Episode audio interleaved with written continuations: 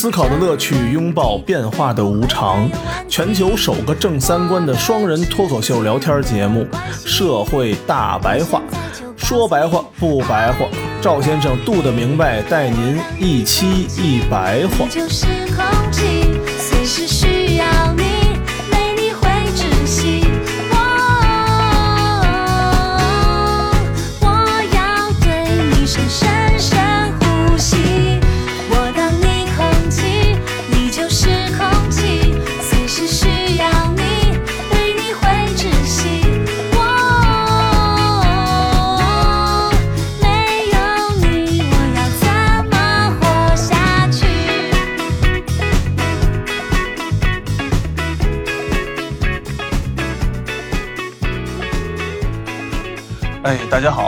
欢迎大家收听《社会大白话》，我是赵先生，对面呢还是我们杜的明白。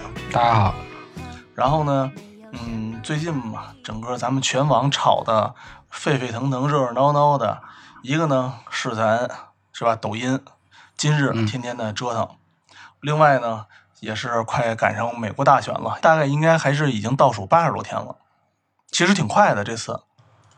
还有俩仨月，以前大选的都闹得沸沸扬扬的，这次吧没什么声音，然后好像就快到了。啊，今年不是赶上疫情了吗？赶上疫情，哥儿几个们也不怎么折腾了，初选没什么声音，而且之前很多路演估计也是给取消或者给那什么了，给给给先暂缓了。有一路演被抖音给放鸽子了，有一个路演被抖音放鸽子了。被使抖音的人儿给放鸽子。哦，我知道那事儿，报名多少多少人，结果那个董王一去是吧，没人儿啊，空的，对对对对对对那是挺绝的啊！你说这对，是挺绝的那个。啊，你想人家建国几百年对吧，从来没有遇到过去了现场没人，然后被故意的玩儿这么一道。啊，对，都买了票没去。对，这个你不得不说，当时咱们国家就是把叫什么来着，内涵段子，啊咱们给封的时候，其实不就说嘛，内涵段子具备了一定的组织能力，啊，对对对是，然后国家就比较的担忧，给它封了。其实这么看啊，咱们国家的这个有一些举措还是比较的正确的。没想到人家这一撮子人就真给人家就放鸽子了，组织起来了。反正抖音这个事儿这两天闹得挺厉害的。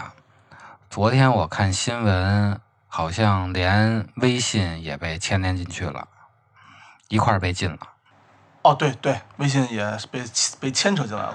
国外当然不叫这个啊，微信叫 WeChat 嗯，啊，抖音叫 TikTok，对，当天整个腾讯的股价好像就跌了百分之十，损失了四百多亿吧，我看。损失四百多亿。嗯董王是以危害国家信息安全为由，把 TikTok 和微信给踢出去。其实也不是踢出去吧，就是由美国的企业来收购。我看那个 ins Instagram 嗯也自己研发了一个很像或者类似这种短视频的东软件。人家除了折腾你之外，人好像自己又单独开发一个，就基于人家这个平台上。说白了就是山寨版的，对对对但是弄得都不如 TikTok 好。嗯，说白了就是用户体验还是做不过中国。嗯嗯，之前就是啊，从搜索引擎到 IM 软件，一直到现在的社交媒体，美国要不是有先发优势啊，它这些软件儿都做不过中国。嗯，你看那个 MSN 做的什么鸡巴玩意儿？是的，MSN 太早了，实在是太早了。跟 QQ 根本就没法比。反正出了这事儿以后啊，嗯字节跳动的 CEO 张一鸣在五个小时之内就表态了。嗯切割北美业务给卖了，但是昨天还是前天，就八月七号还是八月八号，又发文了，要打官司。啊打官司。但是我们看这个事儿出来以后，张一鸣一开始的表态，他在公共媒体上的发言和他给内部员工发的一封公开信，再和八月七号还是八月八号他发表的一篇声明对比，完全就是两个文风。嗯最后说要跟美国 battle 的这篇文章，我怀疑大概率就是上边人给他写好了，让他发一下的。因为可能特朗普说要封杀 TikTok 以后，一开始张一鸣的表现可能激起民愤了，嗯，就是太怂了。不能怂啊。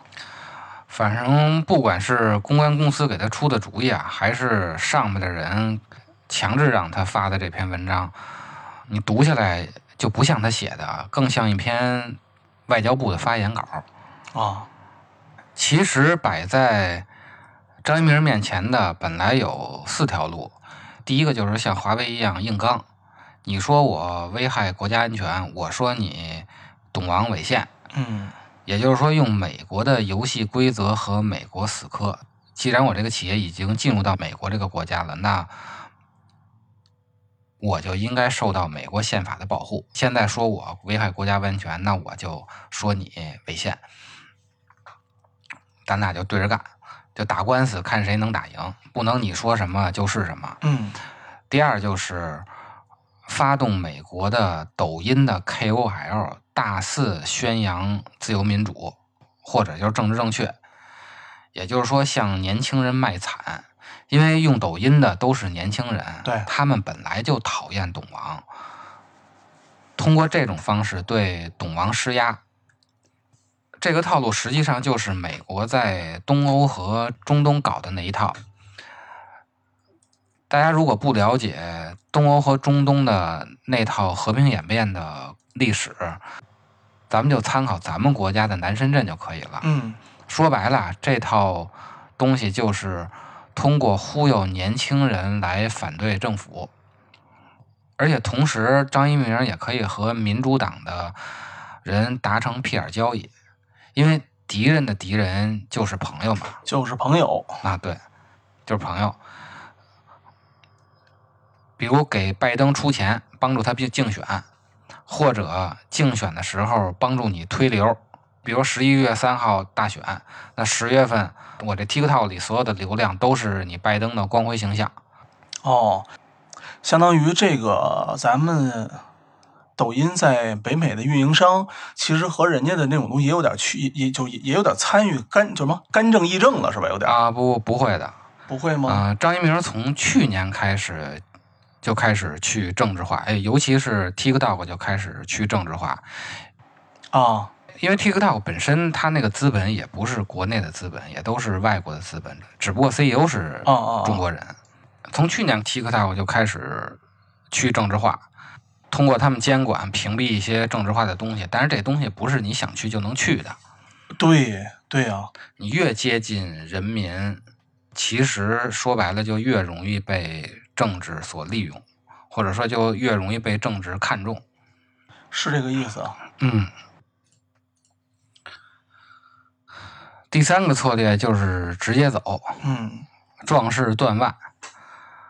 我也不跟你理论了，北美业务我也不做了，钱我也不挣了。嗯虽然没挣到钱吧，但是比较有气节，而且会造成年轻人对董王更加反对。有人说啊，现在这个事儿有点像嗯当年的 Google，但是实际上 Google 不是这样的啊。Google 走其实是有猫腻的，这个咱们后边具体说。Google 是自愿走的，这个 TikTok 是被轰走的。就直接颠吧。第四个就是认怂，嗯你说啥是啥，你说卖就卖，你说收购就收购，你说滚就滚。张一鸣一开始是选择了最没骨气的第四种，嗯。这个就是一个最差的策略，但是可能因为后来迫于舆论压力吧，还是迫于上边的压力，又重新发表了什么对美国什么政府的什么声明，等于现在选择的就是第一个策略和第二个策略，就是刚正面和发动人民群众。可能呢未必让未必一定会胜利，但是绝对不能让你消停。现在就是临死也得蹬蹬腿儿。嗯，蹬蹬腿儿，反正折腾一乐之后，里外里都是拍拍屁股滚蛋。那索性那咱就是吧，先个天翻地覆，然后再滚蛋。再挣吧挣吧？当然，这个事儿离最后的结果还有一个多月，这其中也许还有很多的变化。嗯目前来看呢，微软也不一定能收购抖音，这是为什么呀？因为美国内部它也不是铁板一块。那必须的。像美国有的官员就说，因为微软和中国有合作，所以呢，它不是一家纯正的美国企业。嗯，如果微软要想收购 TikTok，那就必须切割掉微软在中国的业务，那就到底是卖 Windows 啊还是卖 Office？你还是卖什么其他的笔记本业务？哦，是美国的要求吗？美国一部分官员的要求，也就是说他们内部啊，或者说特朗普内部，或者说美国政府内部可能也有内鬼，或者说是有糊涂蛋。但是不管后边的事儿如何发展啊，从一开始张一鸣的表现是非常令人失望的，但是后来这个事儿又开始刚正面了。嗯这事儿一开始出来以后啊，他在舆论上就说字节跳动是一家全球化的公司，TikTok 在海外的业务确实是在走全球化这条路。TikTok 在美国，它是服务器在美国，然后数据好像存在了一个东南亚的公司，新加坡吧还是哪儿？他在北美的员工招的好像都是当地人，嗯所以他确实是在走全球化这条路。他在给内部的员工信中有一个特别逗的理论，叫让员工以火星视角来看问题。啊这火星视角可能就是让员工站在一个全球的视角，或者站在一个外星人的视角来审视整个人类的生产生活或者人类文明的发展。全球从别的星球看看地球。吹牛逼说的啊，把自己说成一个先知似的那么一个人物。嗯出了这事儿以后啊，有人就把张一鸣早期微博发的内容给扒出来了，发现他就是一个典型的精美分子，也就是咱们俗称的香蕉人儿哦，当年咱老罗不是被精日过一次吗？啊。反正现在他把所有微博都删了，评论都关了。所以他的很多理念就是典型的自由主义精英的想法，认为世界是平的，嗯认为资本是无国籍的，嗯认为全球化是必然的趋势。嗯嗯，我应该能挣全球的钱，是吧？全球的钱都应该是可以被我所啊利用。对对，你们挣不着是你们的事儿，但是我能挣着，我就得去争去争取去挣就是就这意思。这一套活儿呗。嗯，他说字节跳动是一个全球化的公司啊，其实背后的意思就是，字节跳动不仅仅是一家中国公司，嗯。或者说它不受任何政治因素的影响，在商言商，嗯。就谈钱，不用任何的民族国家给他做背书。嗯嗯。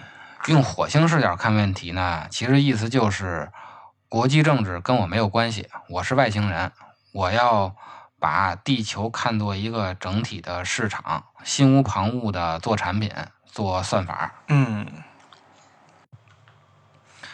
关于张一鸣所希望的第一个愿望啊，就是字节跳动是一家全球化的公司，在商言商去政治化，这实际上只是一个幻想，或者说他可能根本就没有读过《资本论》，或者也有可能被西方的这套自由主义给 PUA 了。这玩意儿啊，就像一个三岁的孩子，在外面呢，你欺负小孩的时候，哎，你觉得你是这个幼儿园最牛逼的，然后呢，突然间来大班的给你大嘴巴，然后您就又回去找妈去了，嗯你知道吧？就是在没有在自己正上升、正牛逼的时候呢，觉得说国家是不重要的，人民是不重要的，我们只是商业，我们只是精英。等真正挨反手一大嘴巴的时候，哎，知道疼了，然后再找国家帮忙解决问题，找家长。嗯，真的，人还有很多真的就是这样，真的。所以老话总说嘛，这凡事不能忘本。嗯，美国呀，其实它并不是真的有一个平等的竞争关系的逻辑，它是在如果跟你讲道理，他占便宜的时候，他就跟你讲道理；对，如果跟你讲道理，他不占便宜的时候，他就不讲道理了。没错，为什么说张一鸣所希望的这个愿望是一个幻想呢？这就需要我们复习一下以前的知识。其实啊，要不是因为抖音这个事儿太火了，就不想聊这个事儿。国际政治已经说的太多了，说的太多了，想跟大家闲扯扯闲天儿，你知道吗？聊放松放松。对对对，乘风破浪的姐姐们，我们争取赶赶赶紧步入这个啊！对其实大家只要把《论灯塔的倒掉》那个系列都听完了，然后把这个事儿往那个理论上套就可以了。我们在《论灯塔倒掉》的那个系列里说过啊，资本必须把自己的利益和国家的利益挂钩，才能取得资本扩张上的逻辑支持。咱们举了1840年鸦片战争时候，自由商人是如何忽悠英国政府对清朝发动战争，从而保护自己利益的。他是为了让国家权力能拧成一股绳，内部能团结起来，形成了民族国家。后来我们又说，自由的基础是什么呢？它是私有财产神圣不可侵犯，那它就需要有一个有权利的政府来保护他的私有财产神圣不可侵犯的这个权利。也就是说，需要一个 power 来保护这个 rights。所以，民族国家是资本可以维持下去的前提条件。或者说，只要实行资本主义的经济模式，就必然会导致民族国家的产生。同时呢，资本主义在向全球的扩张过程中，由于民族的概念只能团结内部的人民，所以必然就会出现种族主义和沙文主义。为了解决民族国家和资本扩张中出现的种族主义的问题，美国就运用了普世价值和自由人权的概念来缓解这种矛盾。但是在这个之后的全球化的合作的过程中，又出现了新的问题，就是全球化的合作后，它导致民族国家内部的财富分配出现两极化。就是虽然全球的合作越来越紧密，然后财富越来越多，但是这些财富在每一个民族国家内部，它的分配是不平等的。嗯，一定是更暴力的人分的越多。嗯，以美国为例，它在全球化的过程中确实挣了很多钱，但是这些钱可能百分之九十都让华尔街给拿走了，然后剩下百分之十由老百姓自己分。所以后来的资本主义就面临着一个三选二的困境：第一个是合作的全球化，第二个是民族国家，第三个是国内的民主和福利政策。他只能在这个三个选项里选择两个。民主党实际选择的是合作的全球化和国内的民主和福利政策，他放弃了民族国家，所以它内部并没有形成一个民族的概念。然后他搞的都是什么嗯，少数族裔啊、LGBT 啊，搞多元化。但实际上啊，说实话，民族党连这个民主和国内的福利政策也没搞好。嗯，恰恰是民主党让嗯国内的民主和福利政策失灵了，所以其实民主党是三选一。董王选择的其实是二和三，也就是说民族国家和福利政策。民族国家体现的就是说美国再次伟大，等于相当于美国是一个民族。福利政策它搞的是给那些在全球化过程中失业的人重新找到工作，但是董王就放弃了合作的全球化。不过说实话呀，给那些在全球化过程中失业的人重新找工作，也不是一件太简单的事儿。比如说像苹果，董王说你回来在我这建厂，但是整个的这个 ICT 的产业链儿，中国已经非常成熟了。没错。美国要想重新让这个苹果过来建厂，那它需要一套完整的产业链。成本太高了。我们起码先把基建给搞好了。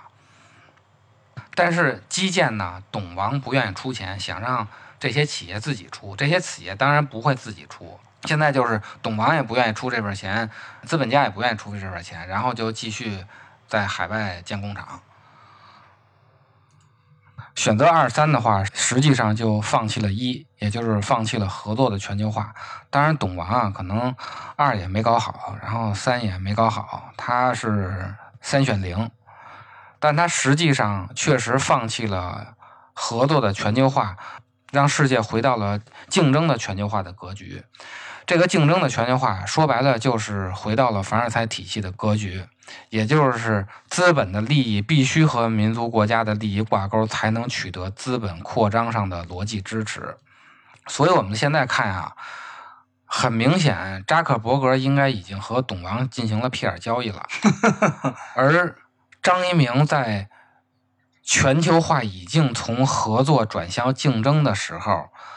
资本主义已经从二零二零年回到了一八四零年那个状态的时候，还主动的让自己的公司去政治化，或者说是去中国化，嗯，和民族国家的利益脱钩，那说白了就是肚脐眼拔罐子作死。咱们试想一下，如果一八四零年英国的自由商人没有嗯，忽悠英国政府，他就跟英国政府说，也跟清朝政府说自己在商言商，我不需要英国政府出兵，那清朝早就给他灭了。他没有军队啊，那清朝的兵再菜，他也能打过商人。没错。那后边也没有什么鸦片战争了，咱也就没有什么百年的屈辱史可聊了。可能大清亡不亡都两说着了。对，总结的说呢，就是强买强卖，嗯，是不是？嗯拿着你的洋枪洋炮嗯到中国来强买强卖来了。嗯，所以既然回到了凡尔赛体系，那资本就必须跟民族国家的利益挂钩，主动脱钩的话就是作死。嗯，没有中国的这个这艘大船后面支的，那不是说让你卖就让你卖吗？啊，咱们再说火星视角的问题啊，火星视角其实就是要脱离一切和资本无关的东西，踏踏实实挣钱，做产品。我们为了说明火星视角也是一个不可能的事情啊，我们用佛教来说明这个问题，因为佛教中国人比较好理解，而且佛教相比于火星视角来说，它更脱俗，更不问世事。佛教的理论是超越于人类经验的那种超验的视角在看问题，比火星视角肯定是更脱俗，不在三界之内嘛。嗯但是佛教真的能摆脱世俗吗？在佛教有一个理论叫“沙门不敬王者论”，简单的说就是不给皇上磕头。嗯，但是佛教在实际的传法上是不可能脱离社会而存在的，也就是我们之前在介绍佛教概念的时候说的菩萨的那个流祸润生的概念。根据佛教的记载啊，在释迦牟尼四十多年的传教嗯过程中，曾经到过很多古代的印度的王国，都得到了这些王国的统治者的大力支持。所以，事实证明，如果没有上层统治集团和其他社会阶层的支持，佛教是不可能生存、流转和发展的。后来他到了中国以后，为了融入本土的社会，也就是和儒家的思想相结合，又先后翻译了《人王般若波罗蜜经》，还有《妙法莲华经》啊，《金光明经》，这些经都是在适应中国皇权的政治需要。尤其我们介绍的《维摩诘经》，它所涉及的真俗不二的概念。其实就是给那些佛教徒积极的参与世俗生活建立了理论基础，直到出现禅宗。禅宗的特点就是要自己种地，自己养活自己。他的理论是生活就是修行，修行就是生活，这样就和中国的小农经济思想合流了。嗯因为中国的小农经济思想是不允许有那些不干活而光吃饭的。原来的佛教都是要饭吃，现在禅宗出现以后，自己参与生产生活，然后养活自己，这样就是合流了。佛教徒不给皇上磕头的这个事儿啊，各朝都有争论。从晋到唐，基本都是不拜的。然后大概在唐的中晚期的时候，又开始磕头了。所以我们看到最脱俗的佛教都不可能完全的脱离世俗社会，何况一个民营企业，那就更不可能脱离世俗社会了。火星视角其实就是扯鸡巴蛋。尤其我们看西藏的活佛，再怎么转世，都要得到清朝皇上的认可。到现在也是啊，嗯，要跟统治者达成一致，也就是要跟军队是吧达成一致。没有世俗权威的认可。您现在那达赖喇嘛只能在国外念念经，国外念经，您不可能念的美国式。您把那活佛到时候下一代传给他们红脖子吧？那可不是，那他们下一代活佛是个红脖子，谁信呢？是啊，所以说，抖音的去政治化，恰恰使私有财产失去了本土民族国家的有效保护，而成为一块在国际上任人宰割的肥肉。它的自我拯救反而成了自我放弃。也就是说，声称自己是一家全球化的企业，要把自己和中国的企业形象做彻底的切割，包括他把总部从北京挪到英国，看似是在自救，实际上就是在自杀。其实啊，某某某互联网公司是字节系的，然后呢是腾讯系的，是阿里系的，对吧？嗯其实这也是给一个互联网公司找到一个足够大的这么一个后台支撑，也是一个找个爹吧，对吧？啊，对，找个爹，找个爹吧。其实呢，纵观这些后面这些小的互联网公司这些爹们，比如说我们的字节系、我们的这个阿里、我们的腾讯，那当他们在进行全球贸易的时候，其实他一样需要一个在全球竞争中需要一个爹，啊，还需要个爷爷。还需要个爷爷呢，不单是个爹，可能还得要个丈母娘，你，这这等等一系列的。当那个这次 TikTok 呢，在美国被禁之后呢，就好多网上吧，各种风言风语的说印度也要禁它，还是可能已经禁它，已经给它禁了，已经禁了，已经禁了，对吧？既然你没爹的孩子，那就谁都欺负一下呗。其实啊，这个就相当于俩孩子打架，打着打着呢，有一个孩子受欺负了，然后家长就出来了，出来了家长把那个打人的孩子给打了。啊，这个被家长打的孩子的家长刚要出来跟这个对面的家长对着干，结果他自己这孩子直接就给人跪下叫人家爹了。是这样。